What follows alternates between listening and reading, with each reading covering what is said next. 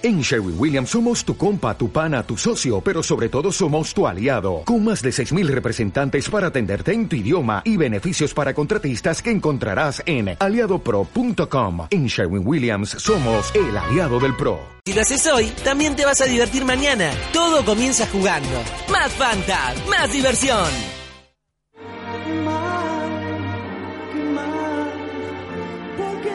La universidad festeja un nuevo aniversario. Celebra con la UNL sus 93 años. Jueves 11 de octubre, Pedro Aznar en concierto.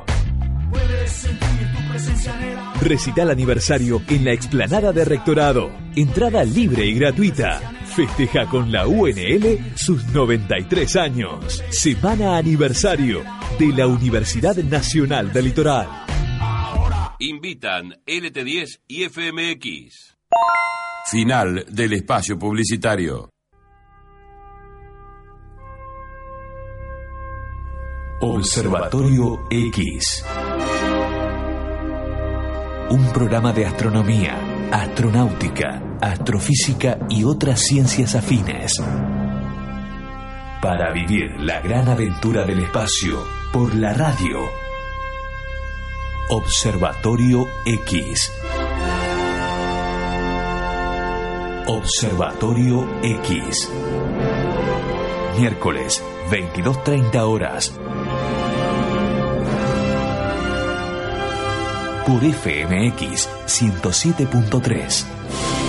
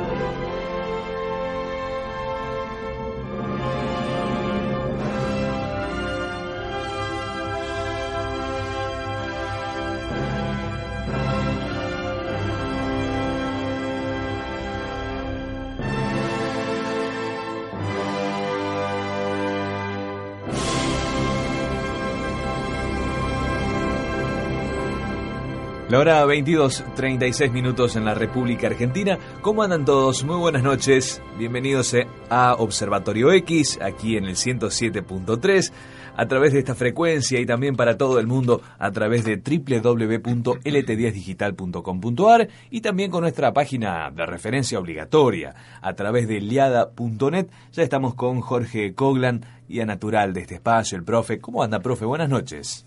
Muy bien, buenas noches. ¿eh? Ha mejorado el tiempo. Sí, tuvimos ocho días, siete iba a decir, ocho días de, de, lluvias en esta zona del país, Argentina, Santa Fe, centro norte de Santa Fe, con tormentas eléctricas, viento intenso que llegaba casi a los 80 kilómetros por hora, con caída de granizo también, tormentas eléctricas que han tumbado redes de media tensión. Bueno, complicado el panorama, muy inestable pero ahora con el ingreso de un leve viento sur, mm, con, con algo de... La, uno al ver la, la, presión, ya la presión alta, es indicio de buen tiempo, ¿no? Cerca Felizmente, ¿no? Porque estuvimos prácticamente dos semanas sin ver el cielo.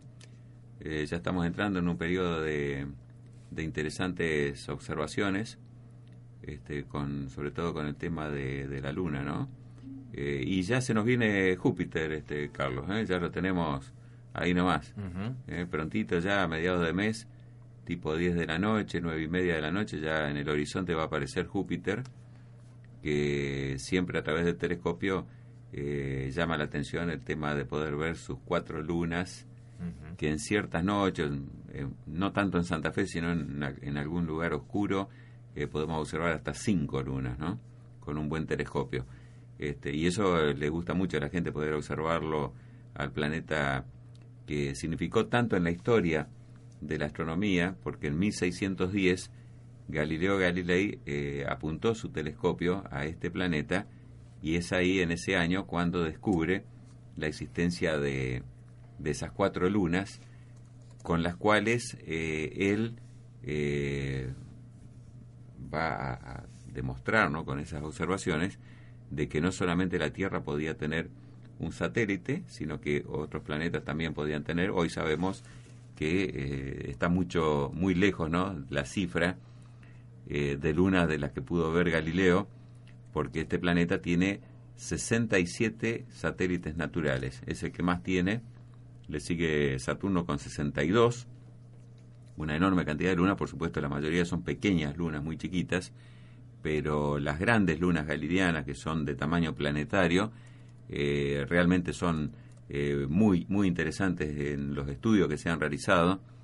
Eh, las cuatro son diferentes, no tienen prácticamente, son muy pocas las, las este, cuestiones que podríamos decir similares entre unas y otras.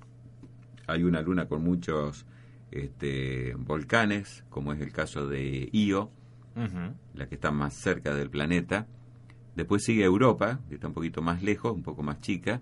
Europa es casi del tamaño de nuestra luna. Y es una luna interesante porque está totalmente eh, cubierta de hielo de agua salada. Y se presume que hay eh, mares salados de agua líquida eh, bajo su superficie de hielo, haciendo que esta luna sea quizás el objeto del sistema solar con mayor abundancia de agua después de nuestro planeta. Jorge, te pregunto, ¿por qué a la vista del telescopio se lo puede llegar a ver, no digo de, manera perfecta, pero ¿por qué se ve ese tono marmolado? Claro, estas imágenes, por supuesto, no se ven así con nuestros telescopios. Eh, eso tiene que ver con los elementos que componen la atmósfera de este planeta. Lo que uno ve en realidad es toda atmósfera, ¿no? Si uno pudiera sacar toda esa envoltura gaseosa que tiene Júpiter, que es enorme realmente, tiene 140.000 kilómetros de diámetro. Eh, comparando, comparándolo con la Tierra que tiene 12.700 kilómetros, Júpiter tiene 140.000 kilómetros, es una este, cifra extraordinaria, ¿no? Casi, diríamos que por poco es la mitad del camino de la Tierra a la Luna, ¿no? El tamaño de Júpiter. Es un supergigante gaseoso, es un planeta que si uno le sacara toda esa atmósfera, toda esa envoltura que tiene, quizás encontraríamos un núcleo en su parte central del tamaño de la Tierra. Es un planeta muy interesante en ese sentido. ¿no? Cuando uno lo observa a través del telescopio, nosotros lo vemos eh, en tonos grisáceos, tonos de grises, este, con esas bandas ecuatoriales que son originadas por los vientos muy intensos de la superficie de esa atmósfera, más o menos se, el, cálculo en cuanto a promedio es de mil kilómetros, mil kilómetros por hora, este, muy tormentosa es la, la superficie de esa, de esa atmósfera eh, y eso se debe en gran parte a la rotación del planeta, ¿no? Es muy grande y rota muy rápido en 10 horas, por eso incluso es achatado, ¿eh? se lo puede observar como un, bien achatado en los poros, pues debido a la velocidad de rotación que tiene, ¿no? Y esa tormenta rojiza, eh, famosa la, la mancha roja que eh, aparece cuando uno está... lo está observando y, que esté justamente en ese momento pasando en nuestra eh, línea de visión, es un todavía un misterio, ¿no? no se sabe qué es lo que la ha formado y se presume que hace 300 años se la vio por primera vez. Este, no se sabe todavía lo que es, pero sí se sabe del tamaño, ¿no? Es el tamaño de tres tierras. Un astrónomo dijo una vez que eh, se, se, tragaría la tierra en un desayuno, ¿no? este, realmente es impresionante, ¿no? Bueno, ya se nos viene, cada vez está más tempranito, lo estamos teniendo cerca de las 10 de la noche en el horizonte. ¿A qué altura? Eh, no, muy bajo, mirando hacia el este, y hay que esperar, por supuesto, hasta la medianoche por ahora para tenerlo un poquito más alto. Eh, resalta fácilmente identificable por el brillo ¿no? de, Júpiter, este, que es un poco menos brillante que el planeta Venus y través del telescopio con esas lunas eh, que Galileo las descubre y las empieza a estudiar, dedicó muchos años de su vida al estudio y a calcular exactamente la traslación de esas lunas alrededor del planeta, que más o menos promedio entre 14 y 17 días, y en todas esas observaciones él, eh, están los dibujos ¿no? de Galileo, dibujaba el planeta, dibujaba la posición de las lunas, que uno cuando mira a través del telescopio en, dos o tres horas de observación, ve enseguida como ya han variado la posición de las lunas con respecto al planeta. ¿Y qué hacía Galileo? Galileo dibujaba, eh, el, con, con su lápiz, dibujaba las estrellas de fondo de la constelación que estuviera en ese momento de fondo. En este momento eh, lo tenemos cerca de Orión, por Tauro, por ahí está este, el planeta Júpiter, ¿no? Y entre todas las estrellas, Carlos, que dibujaba, a Daniel también le, lo recibimos acá a nuestro ya, lo vamos a saludar ya lo vamos a presentar como corresponde entró. Este, no él dibujaba las estrellas y en esa época de 1610 en el fondo de Júpiter estaba el planeta Neptuno, que Galileo lo dibujó como estrella y dibujó, porque dedicó más de 10 años a observarlo a Júpiter, dibujó el movimiento, Carlos, de, de Neptuno. Porque Neptuno está muy lejos, 4.500 millones de kilómetros, se mueve muy lentamente, ¿no? Pero Galileo, ese movimiento en, varios años lo, lo dibujó, sin darse cuenta. Si no hubiera sido él el descubridor, no, haciendo puntos, sí. lo dibujaba como estrella. Pero también dibujó el movimiento de esa estrella con respecto a las otras que son fijas. ¿no? Pero que la elipsis. No, no, no, es por la traslación, claro, De, de Neptuno alrededor del Sol. Y él iba dibujando las estrellas de fondo para hacer los cálculos de distancia de las lunas de... Estaba concentrado en las lunas de Júpiter. Y, y entre todo ese mar de estrellas de fondo, estaba Neptuno y él lo dibujaba también como un punto pensando que era una estrella. Pero lo curioso cuando uno mira los dibujos es que él dibujó sin saberlo el movimiento lento de Neptuno. Si no él en, 1610 o 1611, 1612 hubiera sido descubridor de Neptuno que recién en el siglo XIX el astrónomo francés Le Verrier va a ser el primero por cálculos matemáticos determinar el lugar donde estaba en el cielo eh, Neptuno y un astrónomo de origen este, alemán, Gallie, de apellido, va a ser el descubridor. Eh, ¿Fue el primer dibujo del sistema solar o no? No, no, no. El, sistema solar, en realidad, claro, el sistema solar se dibujaba la posición del, de Marte, de Júpiter, de los planetas con respecto a las estrellas como puntos. Ahora, el primero que va a ver eh, en forma de esfera por poder acercarlo a través del, aumento de un telescopio va a ser Galileo. Así que él va a ser el primero en dibujar los primeros accidentes de la Luna, por ejemplo, las manchas que nosotros vemos a simple vista, ¿no? Los famosos mares. va a pensar Galileo, erróneamente, por supuesto, que la Luna tiene agua y va a dibujar esa, superficie, ¿no? Con, con esas manchas grisáceas, pensando que eran mares este, los cráteres, montañas de la Luna, va a dibujar a, Júpiter, eh, este, como lo vemos a través de, cualquier telescopio, con las bandas ecuatoriales, y va también a dibujar las manchas, era una época de mucha actividad del Sol, eh, las manchas solares también, las tormentas solares, va a ser el primero que va a descubrir que el Sol tiene tormentas. Muy bien.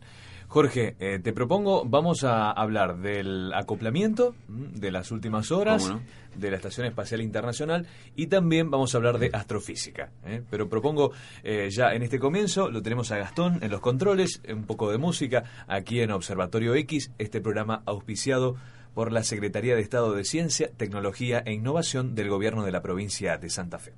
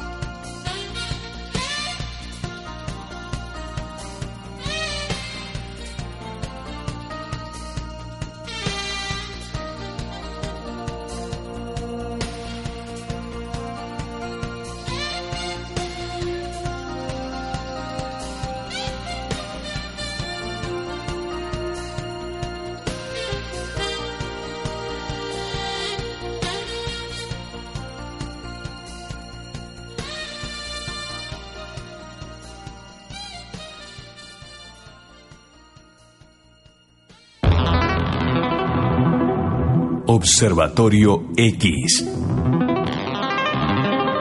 Noches de luna, planetas y estrellas. Un programa para escuchar por la radio y mirar por la ventana.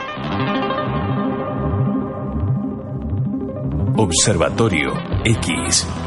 Miércoles, 22.30 horas. Por FMX 107.3. Observatorio X.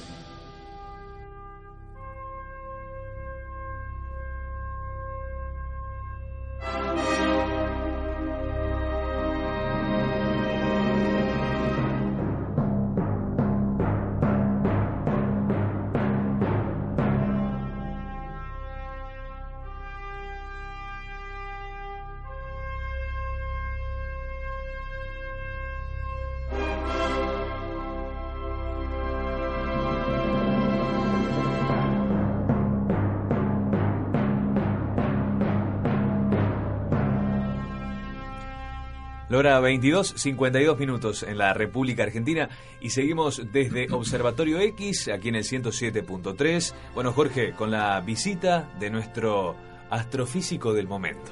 ¿eh? Es el astrofísico, el astrofísico del año. el astrofísico del 2012. Está con nosotros Daniel Adams. ¿eh? Daniel, para nosotros. Eh, bueno, le vamos a pedir a Daniel que se presente, que nos cuente Mm, desde cuándo está en la Argentina, dónde nació, un poco su historia.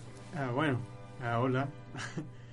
sí, me llamo Daniel Adams y uh, soy de Inglaterra, el norte de Inglaterra. Una ciudad se llama Leeds, cerca de Manchester, que los argentinos conocen la ciudad de Manchester por uh, Tevez y Kun Agüero. Muy bien. Y uh, sí, estoy en Argentina hace, hace dos meses más o menos y voy a Voy a quedarme hasta marzo, el año que viene. Muy bien. Estoy uh, visitando a mi novia acá, que es de Santa Fe. Y sí, estoy ayudando al profe Jorge con, uh, con su curso de astronomía en, en la universidad. Y uh, sí, estoy feliz para estar acá. Muy bien. Tiene un español mejorado de la última vez que lo vimos, ¿eh? ¿Eh? Ha mejorado muchísimo. Dos meses acá en Argentina dando cursos ya, bueno, charlas en el CODE, PowerPoint de por medio. Así que muy bien. Bueno, lo sumamos a Daniel porque tenemos eh, imágenes ahí de, de, lo que está pasando en la ISS, ¿no? Claro, es una página nueva de la NASA que cualquiera que tenga internet puede acceder. Es gratuita, por supuesto eh, Estación Espacial Internacional en vivo. Simplemente pongan así en el buscador y permanentemente con diversas cámaras eh, va mostrando su pasaje, la estación espacial, incluso ahora está entrando seguramente en el cono de sombra, ¿no? En la, en la sombra de la Tierra, en la noche. Este, realmente son hermosas las imágenes. Son varias cámaras que van tomando distintos ángulos. Eh, incluso hace dos o tres días veíamos la, mejor dicho, la semana pasada, ¿no? Fue así la semana pasada, eh, tareas extravehiculares que hicieron eh, los astronautas fuera de la estación, así que vimos todo en vivo, el trabajo que ellos realizaban y eh, también las transmisiones en inglés. se va relatando permanentemente, uno escucha los relatos, lo que hablan los astronautas. En este momento están tres astronautas, están descansando, están durmiendo, son seis, son tres rusos, dos norteamericanos y un japonés así que se van alternando en cuanto a, al descanso, ¿no? Siempre hay tres que están eh, atentos a las tareas, ¿no? Que se tienen que realizar. Eh, la vida en, la, en el espacio es diferente a la vida en la Tierra, donde aquí estamos acostumbrados a tener un día y una noche en 24 horas. Los astronautas tienen el equivalente a 15 días y 15 noches en 24 horas, ¿no? Porque cada ciento, menos de 110 minutos, le dan una vuelta completa a la Tierra. En ese lapso, en 55 minutos, están de noche y 55 minutos están de día. Entonces, este, bueno, origina algunos problemitas a los, sobre todo a los, este, a los nuevos astronautas, ¿no? A los eh, que por primera vez viajan al espacio, dicen que, bueno, hay algunos eh, problemas de adaptación los primeros días, y después el cuerpo humano tiene eh, esa propiedad de adaptarse a todo y ya después se acostumbran a, a, esa, a ese cambio permanente de pasar de la luz a las sombras, ¿no? Bueno, eso pueden ingresar, este, es muy interesante, todo esto forma parte de un programa de la NASA que busca eh, sobre todo la participación de la gente eh, porque hay serios problemas de eh, presupuestos. Como la NASA se maneja con los recursos del Estado norteamericano en cuanto a impuestos que pagan los contribuyentes, es necesario este, que haya interés en la gente para que la gente presione, digamos, eh, por eso tiene tantos programas que son muy interesantes de, de justamente la astronáutica en las aulas. Eh, hay, varios programas de la NASA eh, y esto es importante porque hace que ese despertar del interés este, presione de alguna manera a los políticos, a los senadores, que son los que tienen que aprobar los presupuestos que todos los años se los recordan. ¿no? O sea que si haríamos Observatorio X en Estados Unidos, tendríamos el acceso fácil a astronautas, científicos, porque es una forma, digamos, de, de poder difundir lo que hacen y a su vez eh, llamar la atención de aquellos que, que tendríamos un astronauta un, Daniel Adams astronauta pero claro. Eh, sentado con nosotros claro eh, hay los astronautas se prestan digamos digamos hay todo un protocolo para que los astronautas hagan didáctica también de la ciencia espacial cuando están en tierra. Eh, no todos tienen el mismo perfil. Eh, los especialistas de misión muchas veces son eh, científicos que están preparados para astronautas para hacer determinadas tareas y ellos pertenecen a universidades o instituciones, no tienen a lo mejor el perfil de público. En cambio hay otros que sí que se destacan. Incluso eh, hay astronautas que, bueno, ponen su cuenta de Twitter o de Facebook y uno puede tranquilamente conversar con ellos, hacerles las preguntas enviar fotos, eh, todo. Eh, también están abiertos con canales de radio para los radioaficionados.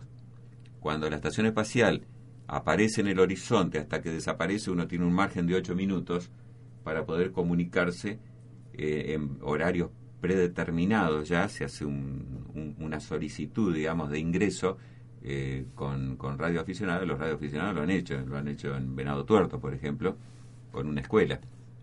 Y poder hablar todo en inglés, no hay otro idioma, hay que saber bien hablar el inglés, por eso tenemos a, Daniel acá. Este, no, pues sería interesante. Podríamos, ¿no? Podríamos hacer este, el intento de, de mantener una conversación con los astronautas en la estación espacial. Sí. Este, en cualquier horario se puede grabar y después uno lo, pasaríamos sí, en o vía Skype o vía, sí, se hace vía Skype. Em, este, todo esto a qué lleva? A que la NASA eh, está dedicando sus recursos eh, ya no a todo tipo de misiones. Hoy lo explicábamos en, en Radio Portable, que se produjo el acoplamiento de, una, de un módulo de abastecimiento de la Estación Espacial Internacional eh, de una empresa que se llama SpaceX, no es Observatorio X, es SpaceX, eh, que el Falcon 9, que es un cohete, llevó este, este módulo que se ha acoplado a la Estación Espacial Internacional con prácticamente media tonelada de suministros para los astronautas, entre los cuales llevaban comida, ropa, eh, elementos científicos eh, y helados.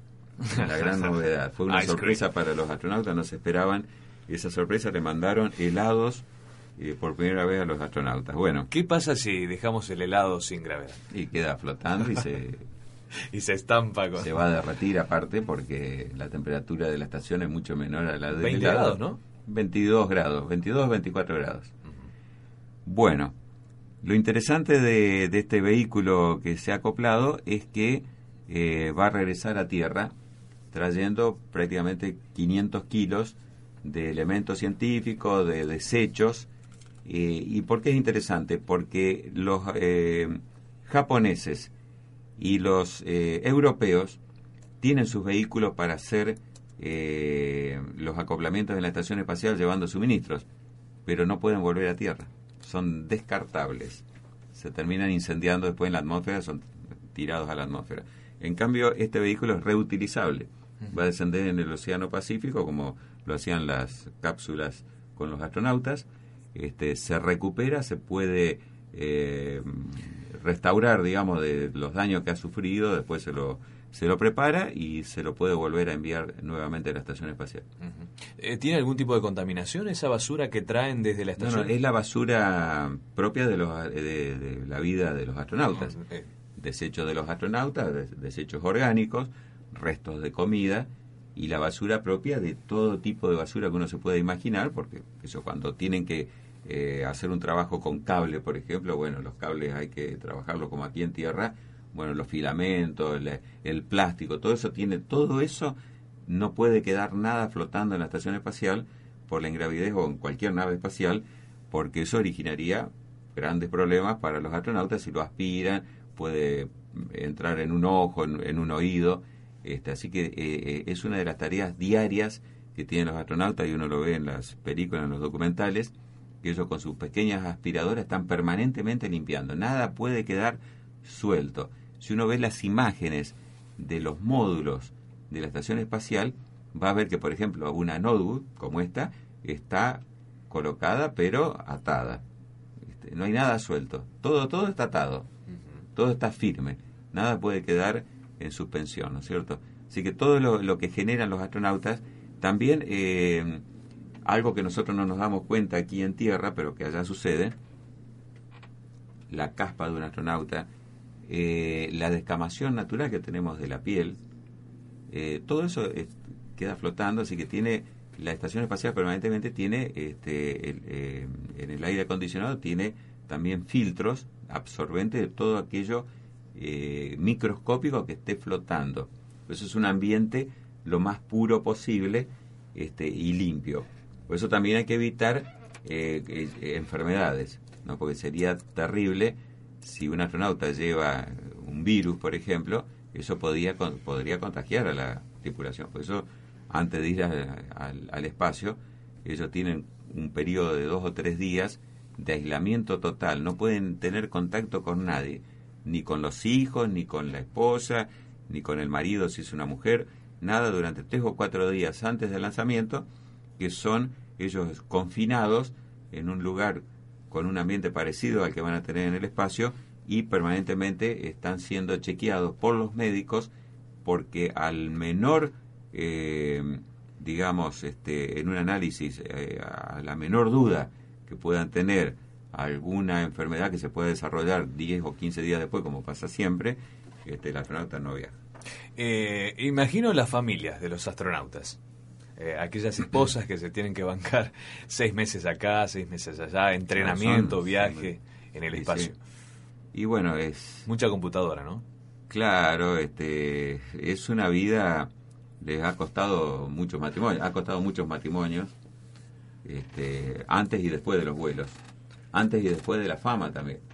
El caso de Neil Armstrong, por ejemplo, Neil Armstrong, divorciado, también Aldrin.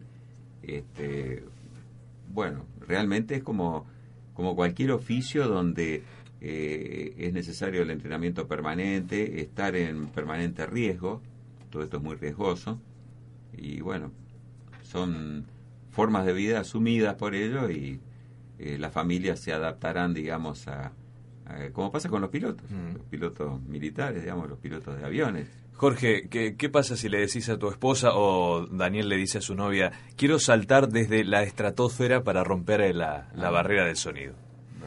Además de decirnos que vamos a estar locos. Mi señora en una de esas apoyaría. Apoyaría. Si no volvés no importa. ¿eh? Muy bien.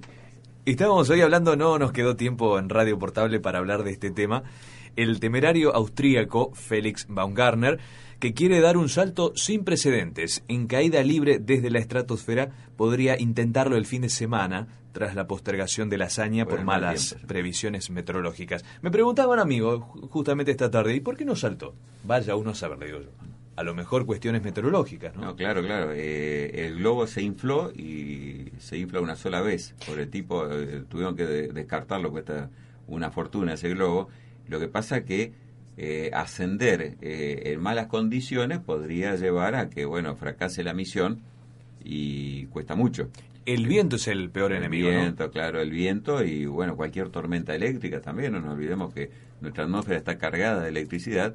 Un rayo podría ser nefasto, digamos, para una misión que cuesta mucho y que lo que se busca es batir el récord, ¿no? Que por primera vez una persona supere en una caída libre la velocidad del sonido. 1100 kilómetros por hora, ¿no? Sí, él alcanzó creo que los 800 y pico, no hace mucho. 1000 es el Eh, match, ¿no? Match. Exactamente, Match One. Así que bueno, realmente qué, qué, qué valentía, ¿no? Hoy te preguntaba 5 metros por segundo. 5 metros por segundo. Te preguntaba hoy qué pasa si el traje de astronauta que usa, porque es un Sí, traje no, muy claro. parecido, Exacto. se despresuriza. Y moriría el astronauta en forma instantánea. El, esta persona, ¿no es cierto? Como un astronauta, lo mismo. Le ha pasado a tres rusos en la era Soyuz, en los primeros vuelos. Después de una misión exitosa, venían bajando y en más o menos a unos 22.000 metros de altura se despresurizó la nave por una falla que tuvo eh, la puerta y murieron por embolia. A tal punto que aterrizó el, en la Siberia, ¿no? Aterrizó el- la cápsula y cuando se transmitían hubo un corto de, de transmisión y cuando llegaron estaban los tres muertos con por embolia, ¿no? Se habían reventado sus arterias por la despresurización. Nos pasaría lo mismo en un avión. En un avión, claro. ¿eh? Nosotros volamos a 10.000 metros de altura, el avión es un globo inflado. Por eso la forma de los aviones, ¿por qué no son cuadrados los aviones? Son un tubo. Justamente porque adentro es un eh, el, el aire a nivel del mar está en el avión, por eso estamos tan cómodos y nos damos cuenta nosotros. Pero afuera tenemos 70 grados bajo cero y, y un aire totalmente irrespirable. Así que también nosotros, eh, eh, si se despre- eh, por un accidente, por ejemplo, empieza a perder la presión en la cabina del avión, eh, el primer síntoma que sentiríamos es dormirnos. Empezamos a, a dormirnos y, bueno. Pasamos muerte, a otra vida. claro. Ha pasado eso. Ha sucedido en accidentes que se han estudiado que justamente por errores, fue un accidente no hace mucho, de un error de al presurizar la nave, el avión. Lo hicieron mal y cuando se dieron cuenta fue tarde, ya no hubo tiempo y eh, se desmayaron los, los, los pilotos y el avión se estrelló, murieron todos. Eh, Después de esas investigaciones que se hacen de los accidentes aéreos, se determinó cuál había sido el problema, ¿no? Jorge, me preguntaban también hoy por la tarde, eh, a través de Facebook, ¿qué pasa con la caída? Se, estim- se estima entre 15 y 20 minutos de caída. Pero ¿qué pasa cuando a la velocidad que viene mm, necesita, digamos, desacelerar, ¿no? Varios ¿Cómo? juegos de paracaídas. Ah, perfecto. Especiales. Como pasa con las cápsulas espaciales, lo mismo. Este, va a usar eh, varios juegos. Son primero son primero es un, un paracaídas que va a ser el, el- el estabilizador, digamos, y después tres. Eh, la única forma que pueda. Amortiguar, ¿no? Claro. Muy bien. Bueno, escuchamos un poco de música y ya nos ponemos en charla con Daniel, eh, que está con ganas de, de brindarnos una charla, en este caso por radio. Una clase. ¿no? Una clase por radio. 23, 10 minutos.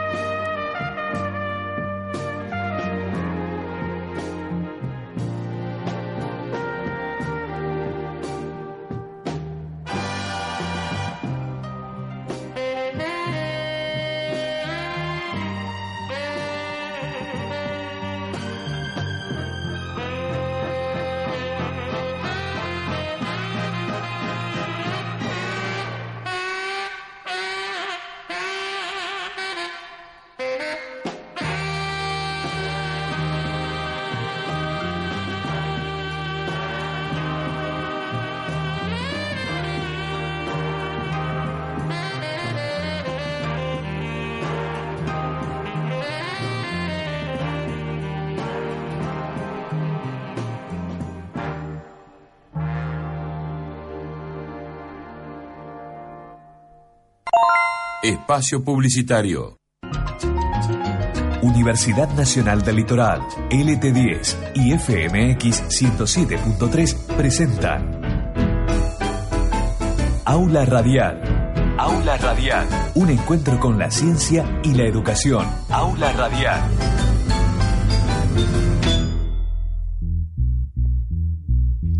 Carlos Guastavino fue un gran compositor e intérprete.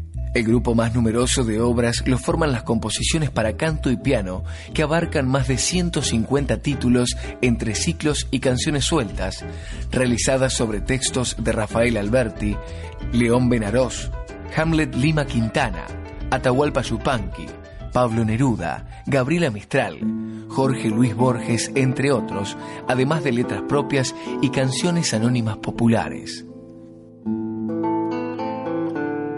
Hoy en Aula Radial conocemos más sobre Carlos Vicente Guastavino en el marco del Festival Centenario por su natalicio.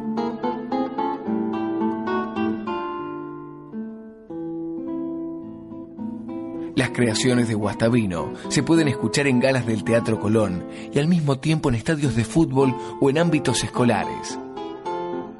Asombrado descubro que en mi catálogo existen alrededor de 350 obras afirmó Guastavino en 1992.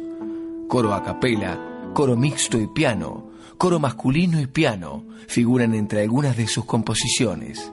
La mayoría de las obras son para canto y piano y en algunas de las partituras figuran eh, segundas voces o terceras voces, pero dice opcional.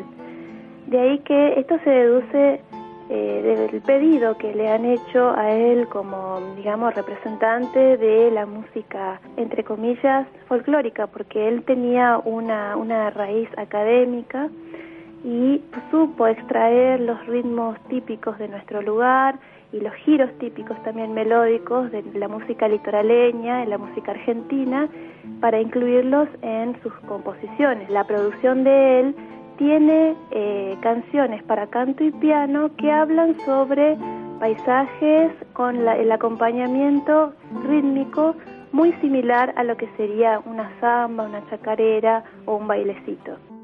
Soledad Gauna, música y directora del coro de niños de la UNL, nos relata el virtuosismo de Guastavino.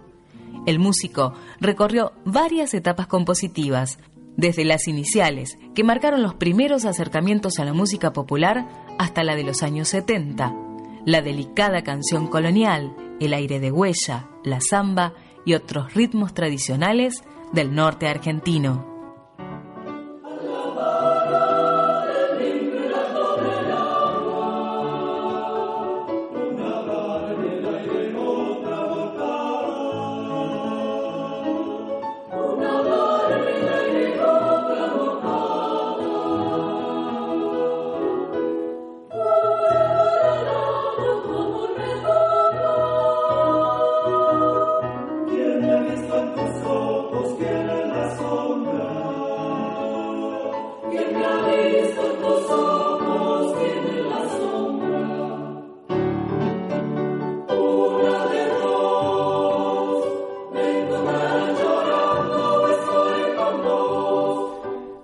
Fines de la década de 1930, el Ministerio de Justicia de la Nación buscaba contar con una canción oficial que identificara a los estudiantes. Entre más de 200 canciones que participaron, Canción del Estudiante, compuesta por Guastavino con autoría de Ernesto Galeano, fue la ganadora.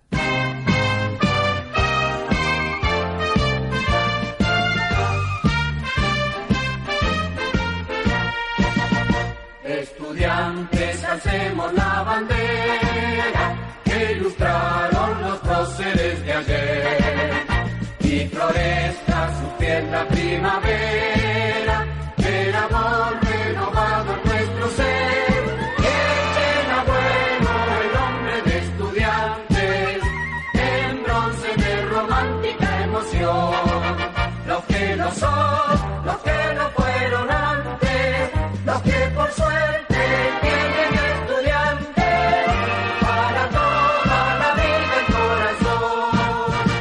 en Aula Radial escuchamos algunas obras de Carlos Vicente Guastavino. Para saber más sobre sus obras y su trayectoria, te invitamos a participar del Festival Centenario Carlos Guastavino. Conciertos gratuitos en los principales escenarios de la ciudad, charlas, coloquios, mesas redondas y presentaciones literarias que repasan el legado de este compositor santafesino, nacido el 5 de abril de 1912.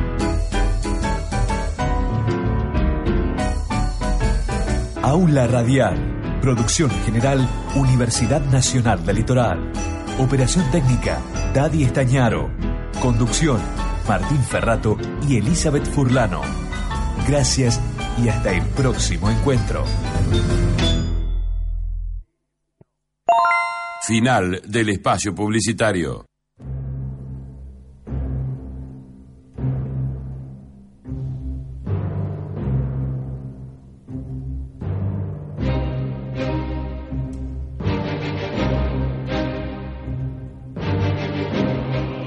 Si querés dar vueltas por el universo, escucha Observatorio X.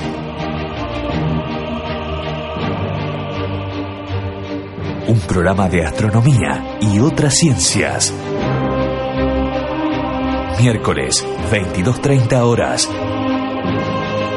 Por FMX 107.3.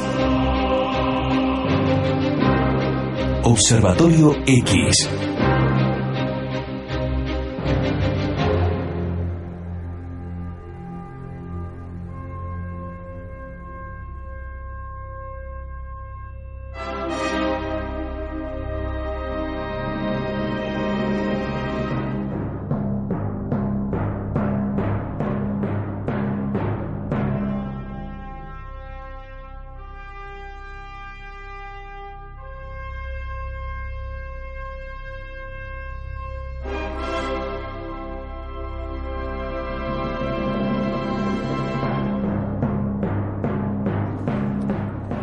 23, 22 minutos en la Argentina y seguimos en Observatorio X, programa auspiciado por la Secretaría de Estado de Ciencia, Tecnología e Innovación del Gobierno de la provincia de Santa Fe. Y estamos ya con Daniel a punto de charlar, conocer eh, sobre astrofísica. Eh, ¿Cómo empezaste eh, la charla, tu, exposición? Sí, em- empecé a hablar de las estrellas en general y la vida de las estrellas. Ah, las estrellas, un hombre sabio me, me dijo la semana pasada, son los ladrillos ¿sí? del, del universo. Son todo. Toda la luz que puedes ver en el cielo viene de las estrellas, más o menos. Ahí ah, son todo. Y el ciclo de vida de las estrellas que tienen las estrellas es muy importante para, para toda la vida. Ah, sin estrellas no vamos a tener planetas, no vamos a tener elementos químicos más grandes que hidrógeno, más o menos. ¿Sí? Y nosotros somos hechos de carbón, de oxígeno, de muchos elementos muy pesados. Y esos elementos vienen de estrellas. Sin estrellas y el proceso de vida que, que tienen las estrellas, no vamos a estar. Ni, ni siquiera un, un- planeta, un hombre, cualquier cosa. Nada existe sin estrellas. Y bueno, ah, este, este ciclo ah, depende más o menos en la masa de de la estrella. La masa que, que la estrella comienza la vida, con que la estrella comienza la vida, esta masa más o menos ah, determina la, el resto de la vida de la estrella. Los grandes estrellas tienen mucha masa y viven muy rápido y mueren muy joven. Y como dijo, dije en mi, en mi charla que como las estrellas de Hollywood, ¿sí? Las estrellas más grandes, con, con más dinero, viven muy rápido, toman mucha droga y, y cosas así, Alcohol. y alcohol, y mueren joven. Y eso es como la- más o menos como las estrellas. Y, eh, y bueno, nuestro Sol Ah, es una estrella, por supuesto. Y es una estrella más o menos promedio. Ah, es en la mitad. Hay estrellas más grandes y hay estrellas más pequeñas, pero nuestra estrella es, sí, promedio. Y, ah, sí, no sé. Sigue hablando de algunos de los números de las estrellas. La presión que tienen en el centro es enorme, no, no podéis imaginar. Y la temperatura que tienen en la superficie y en el centro también es increíble. Eh, tantos ceros que, que es imposible para imaginar. ¿sí? Y ah, esa presión y temperatura en el centro de las estrellas es necesario para tener reacciones nucleares de fusión, para juntar los átomos, los, los protones, ah, los átomos de hidrógeno, de hidrógeno sin electrón son, es un protón, ¿sí? Para juntar los protones en el centro necesitas muchísima presión y muchísima temperatura y energía. Porque dos protones tienen una carga eléctrica que es igual y no se juntan fácilmente. Como ah, imanes, ¿sí? Es muy difícil para poner dos imanes juntos que son lo mismo, dos norte, en inglés, norte, Sí. ¿sí? Y es lo mismo con protones, pero mu- mucho más difícil.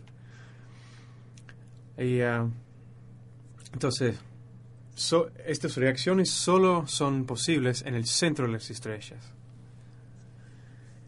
Y para mí, no s- depende en el libro, pero el texto, pero la definición de una estrella es un cuerpo celestial que tiene reacciones nucleares en el centro, que está produciendo energía eh, en esta forma, ¿sí? Y bueno, hay muchos diferentes tipos de, de estrellas, grandes, pequeños. Los pequeños viven por mucho tiempo. Una estrella como nuestro Sol vive por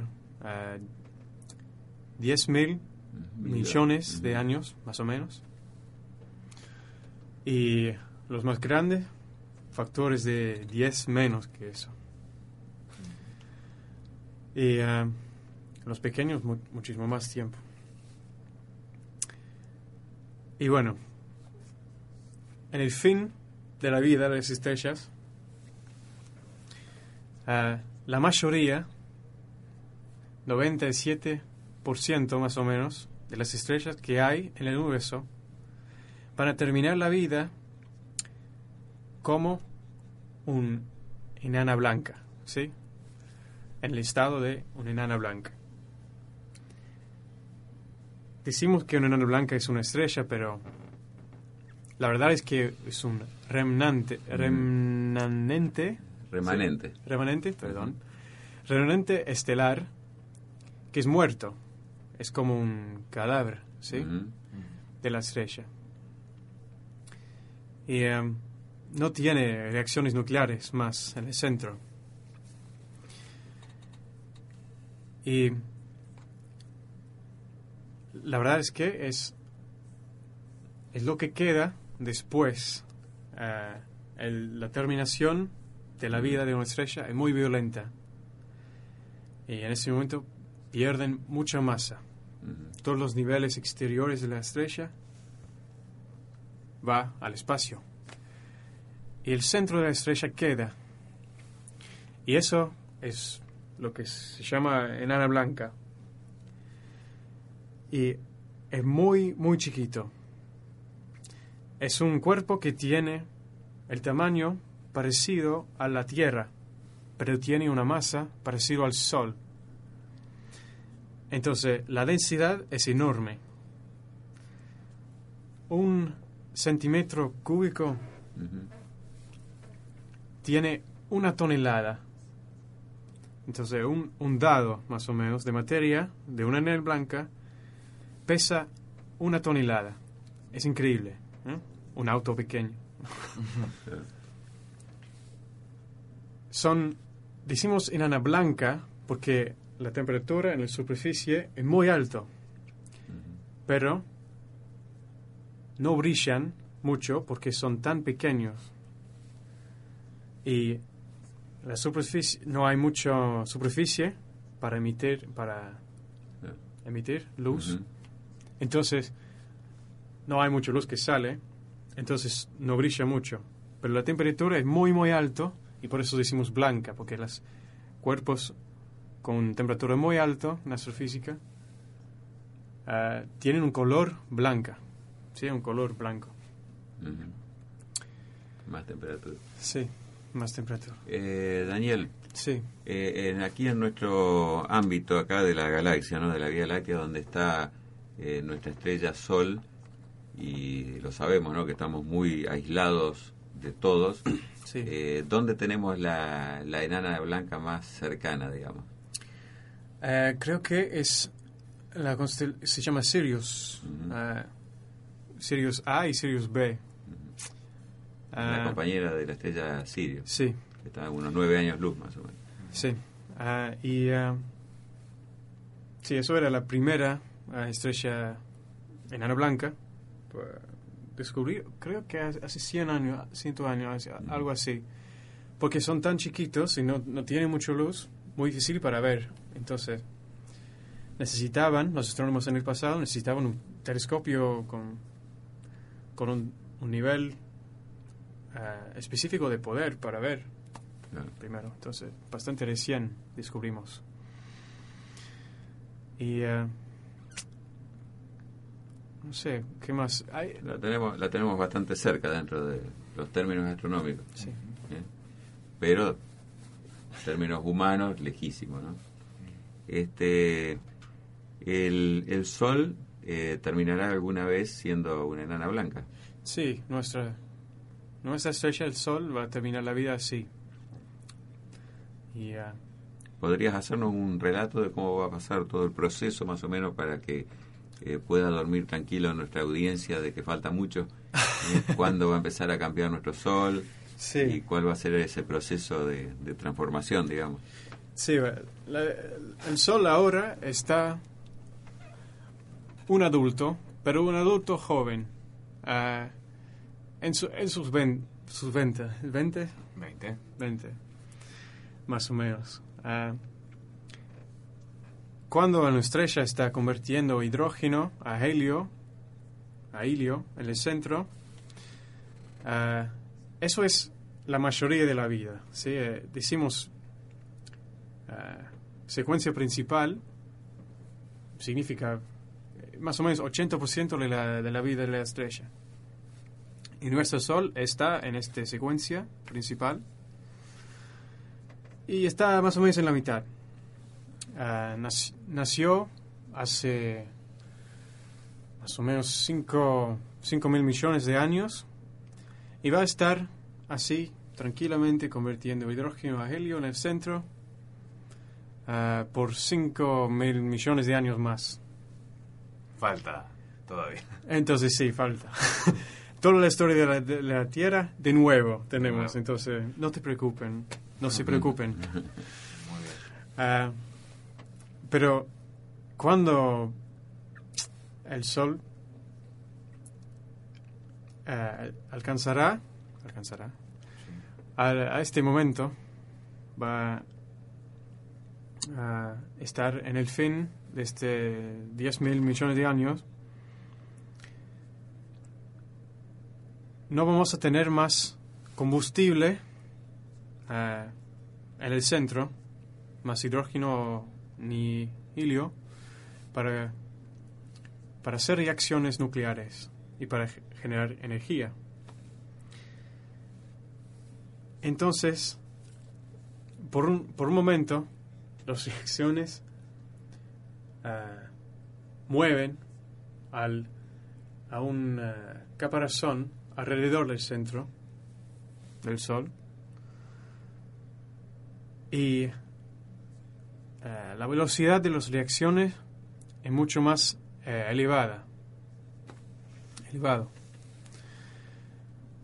Y en este momento la estrella está no es tan estable, sí, muy inestable, porque las reacciones nucleares están, están mucho más cerca de la superficie y no, no están bien contenidos en el centro por presión y todo. Y la estrella empieza a cambiar en tamaño periódicamente, cada vez más fuerte. Ah, la expulsión de energía desde el centro. Y en miles y millones, miles de años, millones de años, eso pasa, digo millones de años, pero eso es un tiempo, un tiempo muy corto en astronomía, ¿sí? Todos los niveles exteriores de la estrella van al espacio alrededor de la estrella, ¿sí? Ya no son parte de la estrella. Y sí, nos, nos queda con el centro y nubes de gas ah, expan- Expandiéndose. expandiéndose al alrededor. Y algunas de las imágenes más hermosas para mí en eh, astronomía son imágenes de, decimos, en- cuando una estrella es así, en el centro, con nubes alrededor, decimos una nebulosa planetaria. Y eh, son hermosos. Si, si, si puedes ver, puedes andar eh, al internet y, y poner Hubble, imagen nebulosa planetaria, vas a ver algunas imágenes hermosas. Y eh, sí, un momento, se llaman nebulosa planetaria, pero eso es un misnom misnomer, Claro. Dicen. Sí, un, digamos, un, Un error. un error, sí. es- es Porque el hombre que creo que Her- Herschel, no sé. William Herschel. Herschel. El primer hombre que, es- que descubrió estos cuerpos celestiales ah, pensó que era un- una forma de, de planeta o como Júpiter o algo o un sistema plan- algo así no entendió que era una estrella Claro. tan muy muy lejos entonces él él eh, como, como- regaló el nombre como el anillo de Saturno en ciertas ocasiones Sí. de- de- comparó con eso. Por eso le puso la nebulosa Sí. planetaria y quedó, quedó como, Sí. la verdad eh, se usa y, eh, y bueno Una pregunta. Sí, Nuestro. Sol sí muere. sí Dentro de 5 mil millones de años, muere. ¿Qué pasaría con lo que hay alrededor cuando esa estrella se muere? Muy Por ejemplo, con con la Tierra. el planeta más Sí. cercano como es Mercurio. Sí, bueno, eh, antes de los eh, pulsaciones periódicos, decimos, o térmicos, eh, antes que salen todos los niveles exteriores, la estrella, eh, el tamaño de la estrella aumenta muchísimo. Como ciento, 200 veces más grande. Decimos un, un gigante rojo. Y eh, los planetas en el interior del sistema solar van a estar adentro del Sol. Mercurio, Venus. Posiblemente la Tierra, no sabemos, porque no podemos hacer una prueba. ¿no? Solo tenemos un, un Sol y bueno, es muy difícil para calcular estas cosas porque no, no entendimos muy, muy bien cómo funciona el Sol. Todavía estamos haciendo muchos estudios en ese tema. Pero sí, Venus y Mercurio, por, eh, por supuesto, van a eh, seguramente van a estar adentro del Sol. La Tierra van a ser, va a estar en la superficie, probablemente. Claro, se expande la, la atmósfera solar y esa atmósfera va a atrapar a, a estos cuerpos que van a seguir funcionando con sus órbitas y todo, pero ya Adentro. metidos dentro de- del Sol por Entonces, un tiempito, Entonces, sí, de unos después- millones de años. Y después va a haber una contracción de la estrella y, bueno, van a- por supuesto que este proceso, cuando suceda, muchos miles de millones de años ya antes, ya la Tierra, eh, por los cambios que ha ido sufriendo sola, ya las condiciones de vida no van a haber existido más, ¿no? Un mundo totalmente... Los océanos van a, a herir, como es? Nosotros Agua. no vamos a estar. por eso me tranquiliza. No, nosotros por lo menos no vamos a estar. Pero Nuestros descendientes van a estar poblando planetas de otras estrellas. vamos a estar a lo mejor. Esperamos que sí. Claro. Llevando la contaminación y todos los problemas políticos nosotros seamos a otras partes de la galaxia. claro. Muy bien. ¿Qué, qué, mm, qué proyección de vida tiene la Tierra como en la forma actual? No se sabe. En nuestro planeta otro otros tantos miles Otro de millones de años. sí. sí. Sí, sí, sí. Sí. Ay, Es un mundo cambiante permanente, o sea que no nos olvidemos que eh, la, la vida humana nuestra- es muy efímera, es un chispazo en una noche estrellada, dijo una vez un astrónomo, ¿no? Este, realmente es tan, po- tan corta nuestra existencia eh, que hablar de procesos de millones de años no entra en la comprensión. Pero nuestro planeta en sus 4.600 millones de años ha sufrido grandes cambios permanentemente y lo sigue haciendo y esos cambios tuvieron una gran gravitación en la vida.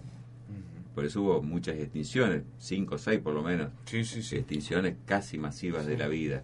Y volverán, sucederán otras tantas, quizás. Volverán los dinosaurios. Creo que la mayoría de la vida que ha ex- ha existido en este planeta ya no está. Claro. 90%, 95%, algo así. Es ridículo. Y si la vida entera de la Tierra era un reloj con 24 horas, Mm.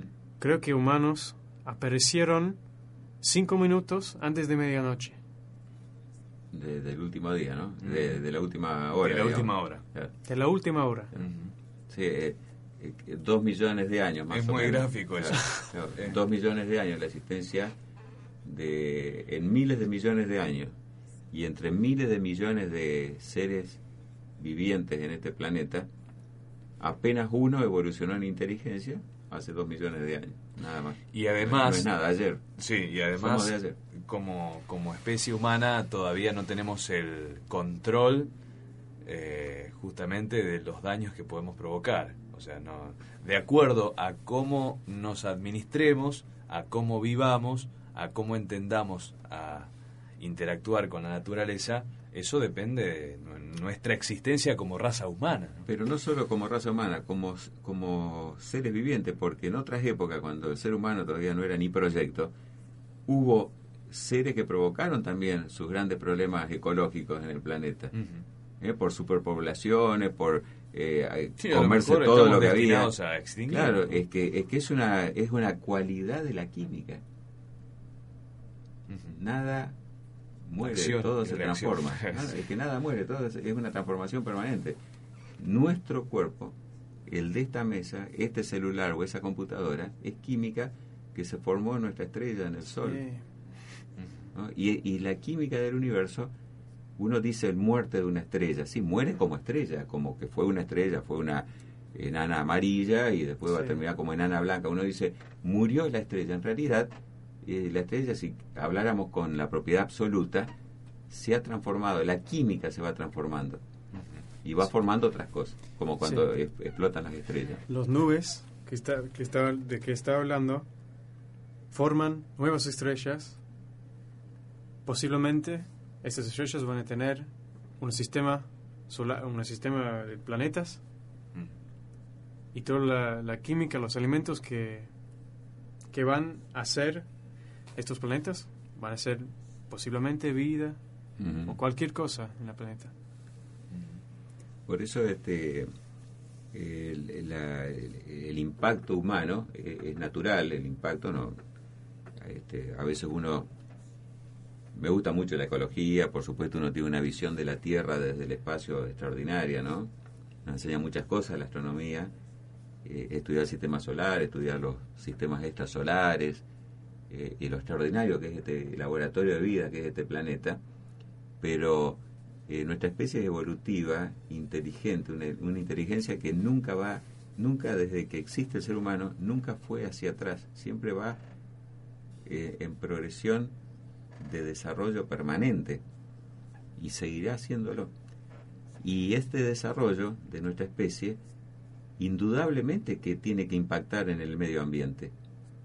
Lo estamos viendo constantemente, incluso la superpoblación, todos estos problemas que tenemos, que a veces son problemas de educación, ¿no? Este, que lleva a que justamente los más necesitados son los que más hijos tienen, por ejemplo.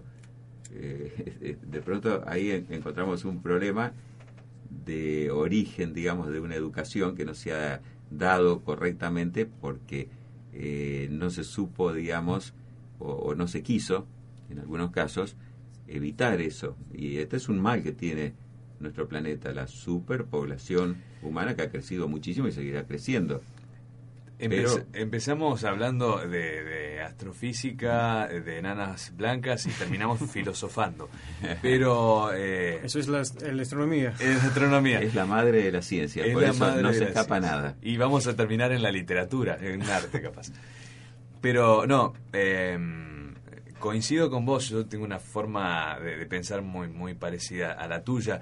Eh, en mi caso particular veo esto del cambio climático, por ejemplo, como una cosa bastante, bastante abstracta todavía, porque me parece más importante por allí el impacto que tiene la superpoblación, como lo decías recién, ¿no? Siete mil millones de personas es una barbaridad y, y es un camino inevitable. Eh, usemos o no usemos desodorantes y la capa de ozono haga su ciclo natural, creo que estamos destinados a, morir en algún momento como, como, forma de vida, ¿no? Bueno, todo depende de la inteligencia humana, ¿no? porque eh, esta inteligencia puede llevar, y, lo estamos viendo con especialistas, eh, que están dando esa, luz, la luz amarilla, ¿no? De cosas que, este, si uno lee, por ejemplo, selecciones del Reader de hace 40, 50 años, ya se hablaba. Ojo, digo, eh, morir en el sentido también de, las, de las estrellas, digamos, para transformarnos en otra cosa. o habitar otros lugares. lógicamente, la química va a seguir estando, eh, cambiando, ¿no? Pero de todas maneras, eh, sí, sin duda, hay mucho conflicto porque nuestra especie es muy joven, o sea, los grandes defectos humanos es porque somos muy jóvenes todavía en el universo, somos de ayer. Entonces, por eso hay tantos problemas. Eh, somos adolescentes en conflicto. Claro, en el entendimiento de lo que es la, realmente la vida, el universo.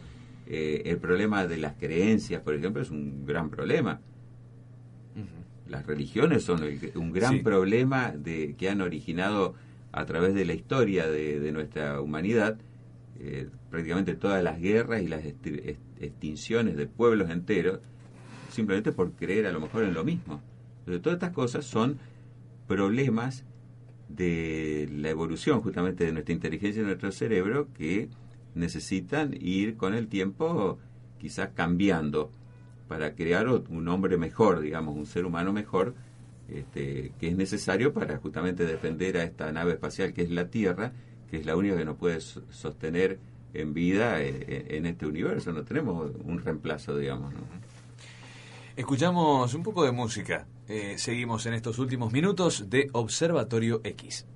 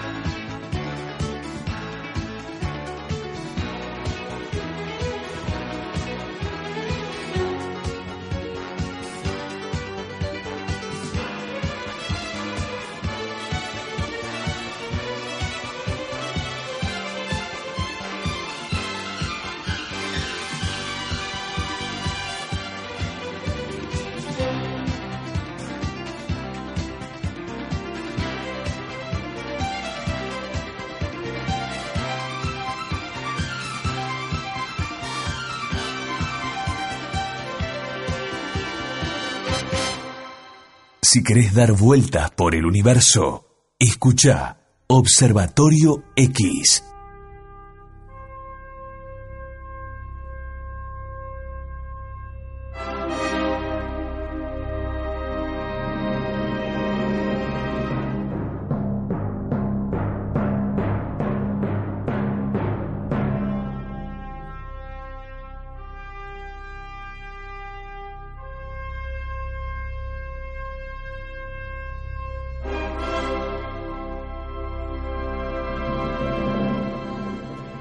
Continuamos en Observatorio X, aquí en el 107.3, auspiciados por la Secretaría de Estado de Ciencia, Tecnología e Innovación del Gobierno de la provincia de Santa Fe. Bueno, tenemos a Matías Elutondo que nos está escuchando. Matías, un abrazo grande. Bueno, dejamos preguntas, pero ha, ha sido muy claro Daniel con su exposición, sus comentarios. Aparte lo podemos tener como colaborador todas las veces que quiera acá en el programa. Sí, cómo no. Participando.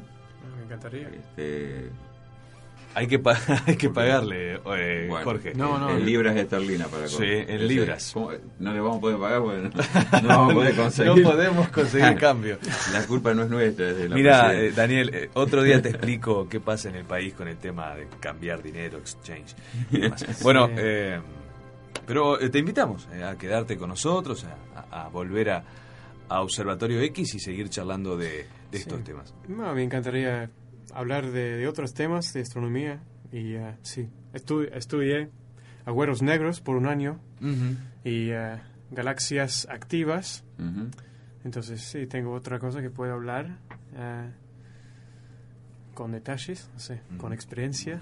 Ah, bueno. Pero Muy lindo, ¿no? Interesante. sí. Eh, aparte, Daniel va a participar de nuestro simposio también en noviembre, que ya se nos viene la fecha. Mm.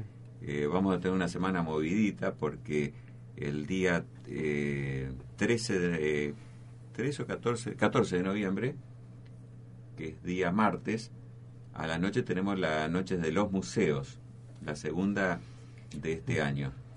Este, ya está todo organizándose. En la noche de los museos vamos a tener eh, la visita en esa semana de un colega nuestro de Lima, Perú, de la Asociación Peruana de Astronomía, que es nuestro querido amigo Manuel Rojas Aquije, cono- conocido en nuestro ámbito como Manolo, que ya estuvo en Santa Fe, ya estuvo en el CODE, y bueno, esa semana va a estar, va a dar, eh, justamente en la noche de los museos, va a dar dos charlas. Y en el simposio va a tener otra ponencia también relacionada con la designación de un asteroide con el nombre de un eh, reconocido astrónomo e investigador este, peruano. Eh, también Daniel va a participar de, pienso que la noche de los museos te vamos a tener por allá por el observatorio y en el simposio. Este, bueno, y charlas, en fin, durante eh, las vacaciones. Vamos, en, en las vacaciones tenemos con la Universidad Nacional del Litoral, en un predio acá enfrente del puente colgante de ATE, que es la Asociación de Trabajadores del Estado, eh, desde hace 5 o 6 años ya, eh, Noches de Luna, Planetas, Planetas y y Estrellas, que es un... Lo hacemos durante el verano en, el, en, en un chalet que hay adentro, Ujú. ¿no es cierto?, con toda la gente que, que va al predio, libre y gratuita la entrada. Eh, se hace, eh, digamos, noches de observaciones. Durante el verano empezamos en enero y terminamos este, ya cuando empiezan las clases. Eh, incluso hemos transmitido este año, ¿no? Sí, un programa sí, sí, desde sí. allá. La verdad que muy lindo, es un lugar incluso con menos luces que en la costanera. Este, así que también te invitamos, Daniela, a que puedas acompañarnos Ah, con, con los telescopios, con las charlas. por Se supuesto. pasan audiovisuales, en fin, trabajamos mucho con el Stellarium. Me encantaría contribuir a la diseminación de, de conocimiento. Muy bien. Perfecto. Estamos aquí chequeando la página donde va a aparecer toda la información de la Noche de los Museos, santafeturismo.gov.ar. Eh, ahí está linkeado y además está también en lt10digital.com.ar. Va a salir también la información. Esto a modo de mm, decir, bueno, dónde aparecerán los datos principales, ¿no? ¿Cuáles son los museos? Eh, bueno, el CODE forma parte eh, como Museo del Espacio, como Así el es. lugar de, de- de- de visita también, ¿no? Este, y se va a extender este año un poquito más, ¿eh? debido al, ya que en noviembre tenemos la- eh, los días más largos y la temperatura mejor, Este, al día siguiente es feriado, porque es el, el 15 de noviembre, ¿no? El, el, día de Santa Fe es. Así que tenemos feriado y este, se va a extender casi hasta las 2 de la mañana. Eso es lo que se ha pedido a todos los museos de la ciudad, eh, con esta gran variedad de museos que tenemos del Museo Ferroviario, el Museo Ameguino de Ciencias Naturales, más los museos históricos y muchísimas otras instituciones que este, debe estar el listado, ¿no es cierto?, en la página que participan de, de la Noche de los Museos. ¿no? Muy bien. Jorge, y se viene el simposio de astrofísica y noches No, galileanas. eh, de cuerpos menores. Perdón, Eh, cuerpos menores. El de astrofísica fue el anterior. Fue el anterior. En este caso solamente cometas, eh, asteroides y materia interplanetaria, o sea, meteoros. Eh, noches galileanas, ¿continúa? Noches Galileanas tenemos un- una agenda bastante nutrida de aquí a fin de año, con varios viajes, Tostado, Venado Tuerto, Reconquista, eh, Esperanza, así que tenemos este, varios viajecitos interesantes. ¿no? Bueno, y viajes a la isla también. ¿Comiste bien? ¿Cenaste bien? Bárbaro, siempre, sí, muy bien. Mandamos un abrazo grande a la los gente guisos, del ICEF. los lo- guisos famosos que hacen los carreros, Sí. ¿no? Muy, muy lindo. Este, no, eh, isla ya no. Isla, quizá para hacer alguna. Lo que sí vamos a tener una salida de campo. En el campo de un socio nuestro, eh, Duso de apellido, aquí cerquita, Colonia, eh, no me acuerdo cómo se llama ahora el nombre, cerca de la autopista. Este, Colonia Teresa, me parece. Colonia Teresa, sí, pues. Ahí vamos a estar en un campo eh, cuando pase todo este mal tiempo, así que mejoren las condiciones, este, una noche sin luna para hacer observaciones con toda la gente de nuestro curso. Perfecto. Eh, Queda cerca, es un lugar oscuro y bueno, la idea es esa, ¿no? Encontrarnos una noche, comer un asadito, por supuesto. Bueno. Este, y hacer toda la noche observaciones de, de la Vía Láctea, en fin, de las nebulosas. Bueno, quiero ir. ¿Cu- ¿Cuándo es? No, lo- todavía no tenemos fecha, va a ser un viernes a la noche o un sábado. Eh, Yo me prendo cualquier cosa. Un vinito asado y a mirar las estrellas. No, que va a estar muy lindo, sí. Bueno. Y podemos incluso hasta hacer este una grabación del programa ahí. Me quedé con ganas de ir a Chaco. Jorge. Ah, sí, eso lo vamos a hacer también. Quizás en el verano, en las vacaciones, para ir a ver el meteorito Chaco famoso, el segundo en tamaño del mundo, que está en el sur de Chaco. Esa es otra idea de que tenemos de hacer ese viaje. Bueno, esperemos llegar a tiempo para no pedirle permiso a Capitanich para ir a... no ya veo que se lo secuestran. Bueno, tenemos... y hay que pagar deuda, Jorge. Bueno, la hora cero en el país. No fuimos. Estuvo Gastón con nosotros en la operación técnica. Estuvo Jorge Coglan, también guía natural de este espacio. Daniel Adams, también con nosotros. Mi nombre es Carlos. Volvemos el próximo miércoles. Por la tarde, 15.10 en Radio Portable y 22.30 aquí por la X. Pasen buena noche. Chao. Observatorio X. La aventura del espacio por la radio.